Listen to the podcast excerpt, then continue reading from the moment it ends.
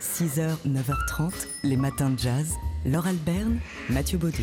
Il y a 100 ans, le 9 mai 1919, disparaissait euh, dans des conditions tragiques et violentes d'un coup de couteau celui qui est connu comme bah, l'importateur du jazz en Europe. James Reese Europe, un enfant de l'Alabama qui s'est engagé dans l'armée pendant la Première Guerre mondiale dans le 369e régiment d'infanterie. Il mène les Harlem Hellfighters, euh, groupe de, soldats musiciens euh, qui, euh, qui joue dans, donc dans, une fanfare euh, militaire.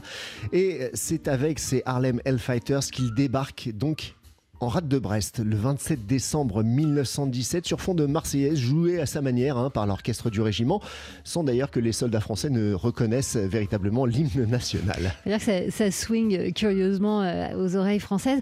Alors ils avaient été euh, surnommés comme ça Harlem Hellfighters par les soldats allemands hein, qui les avaient vus euh, débouler. Ça a été les premiers soldats alliés à passer le Rhin et ils les avaient vus débouler armés de, de courage. Ils avaient été impressionnés par leur bravoure d'où leur surnom.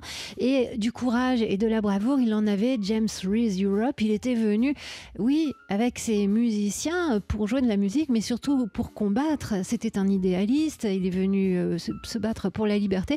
Et il avait convaincu le chef des armées que bah, des musiciens, ce serait bien, ça, ferait euh, du, bon, ce serait du bon pour le moral des troupes. Il avait même réchappé à une attaque au gaz. James Reese Europe, c'est lui et c'est Harlem Hellfighters qui avaient donné le premier concert de jazz en tant que tel sur le sol européen le 12 février 1918. Ça s'est passé à Nantes. Ensuite, libéré du service en 1919.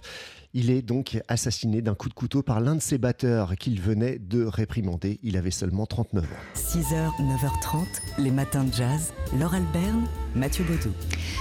C'est un film, enfin, qui va être diffusé après avoir tourné dans plein de prestigieux festivals dans le monde, qui va être diffusé ce soir à Paris.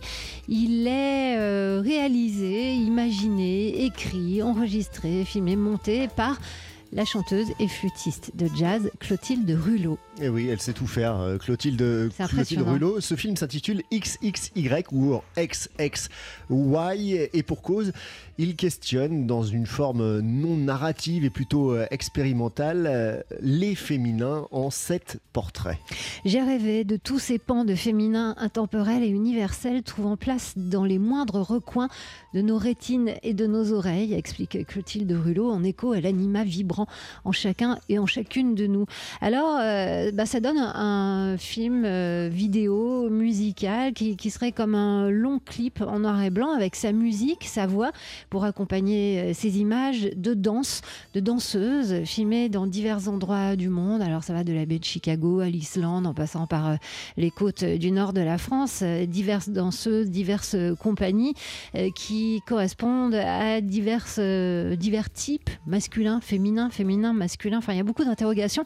Alors pourquoi, euh, quand on est euh, chanteuse, euh, flûtiste de jazz, en venir à l'image? Eh bien, c'est la question qu'on a posée à Clotilde Rulot.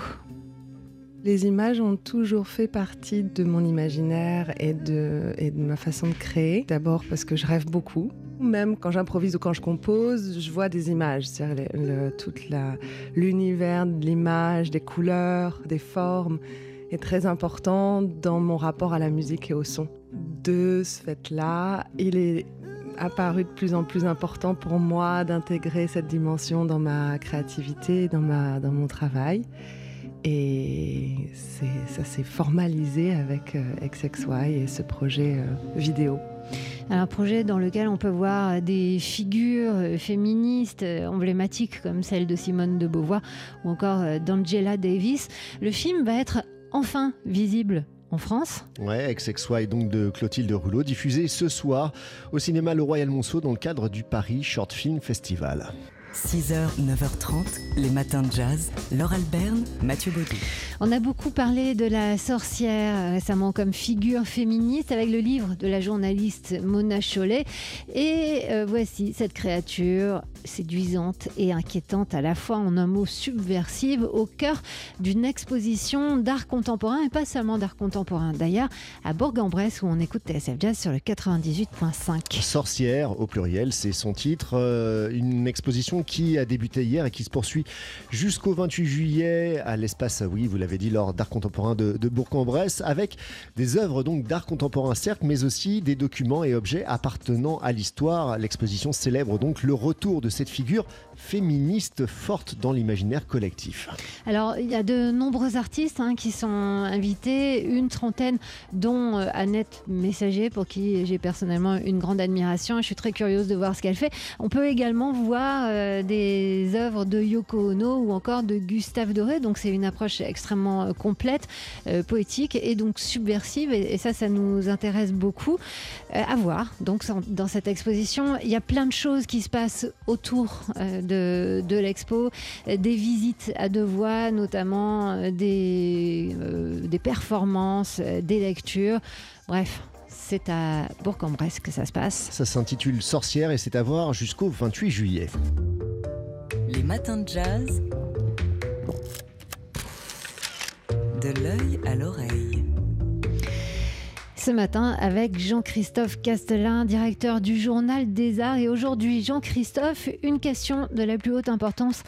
Les photos de mariage sont-elles, oui ou non, des œuvres d'art?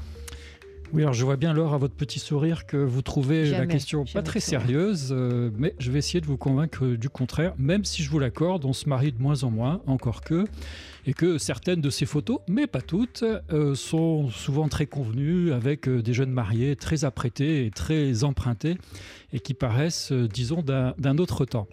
Pourtant, c'est une question si sérieuse que l'affaire est remontée à la Cour de justice de l'Union européenne. Et comme souvent, c'est par le biais de la fiscalité qu'une question qui touche à la création a été abordée. Car figurez-vous que le taux de TVA est beaucoup plus bas pour les œuvres d'art que pour les portraits que vous commandez à un photographe de quartier. Et c'est justement ce qui a amené un de ces photographes de, quartier euh, à porter l'affaire en justice, car en France, le fisc euh, considère que ce ne sont pas des œuvres d'art et il a donc euh, imposé un redressement fiscal à ce pauvre photographe. Et pourquoi donc cette injustice? Pourquoi le fisc français considère que ce ne sont pas des œuvres d'art?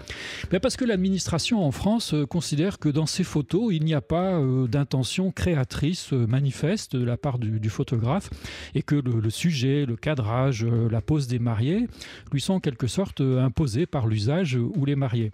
Eh bien, figurez-vous que l'avocat général de la Cour de justice de l'Union européenne a estimé qu'il n'appartenait pas à l'administration fiscale de se transformer en, critique d'art et d'apprécier la part créatrice euh, ou non dans une telle photo et que donc par défaut il fallait considérer ces photos comme des œuvres d'art. Voilà, la Cour ne s'est pas encore prononcée mais il est probable qu'elle suive l'avis de l'avocat général auquel cas la France serait obligée de s'y conformer. Alors c'est vrai que le genre est convenu, que les mariés ont souvent des exigences, être photographiés sous un arbre, à côté d'un étang ou d'un château ou dans une ferme vinicole, mais il est quand même laissé une grande part de liberté aux photographes sur le cadrage, l'éclairage à distance. On peut même prendre des photos du haut de cette fameuse ferme vinicole. Voilà. Au fond, c'est toute la question du statut de l'œuvre d'art qui est posée dans ce sujet a priori anodin. Merci Jean-Christophe Castellin, directeur du Journal des Arts. Les matins de jazz De l'œil à l'oreille. Avec Jean-Christophe Castelin aujourd'hui. Alors Jean-Christophe, quelle note donne le journal des arts que vous dirigez à la politique culturelle d'Emmanuel Macron deux ans après son élection? Eh bien, 9 sur 20. Euh, l'an dernier, nous lui avons donné une note de 7 sur 20 et cette année, c'est 9 sur 20. En fait, euh, comment procédons-nous? On, a évalué chacun des 18 engagements de sa campagne de 2017 qui, qui relèvent de la création et du patrimoine et on est donc arrivé à cette note de 9 sur 20. C'est-à-dire qu'il n'a pas encore la moyenne? En fait, c'est une note qui mesure le, degré d'avancement des, objectifs. Donc, en fait, il est dans le rythme pour atteindre euh, bah, normalement le 20 sur 20 au bout, de, au bout des 5 ans. mais ceci dit, il va falloir qu'il accélère un petit peu le rythme de réalisation s'il veut arriver à 20 sur 20 dans 3 ans. Alors justement, pour ces réalisations concrètes, est-ce qu'on a les, les premiers retours des bénéficiaires du Pass Culture, la mesure phare d'Emmanuel Macron? Oui, tout à fait. Le, Journal des Arts a interrogé quelques jeunes et le ministère en particulier pour euh, justement analyser quels sont les, premiers usages par les jeunes qui testent ce, passe culture. Et il ressort, vous allez être content chez, TSF, que c'est la musique euh, sous toutes ses formes, sous forme de concerts, d'abonnements à des sites de musique en ligne, qui est le plus publicité par ces jeunes des cinq départements test. On se demande si parmi eux il y a des abonnés premium de TSF Jazz d'ailleurs. Euh, c'est la veille du week-end, enfin on ne sait plus trop où on en est entre les jours fériés et le week-end. Est-ce que vous avez euh, une exposition à nous conseiller?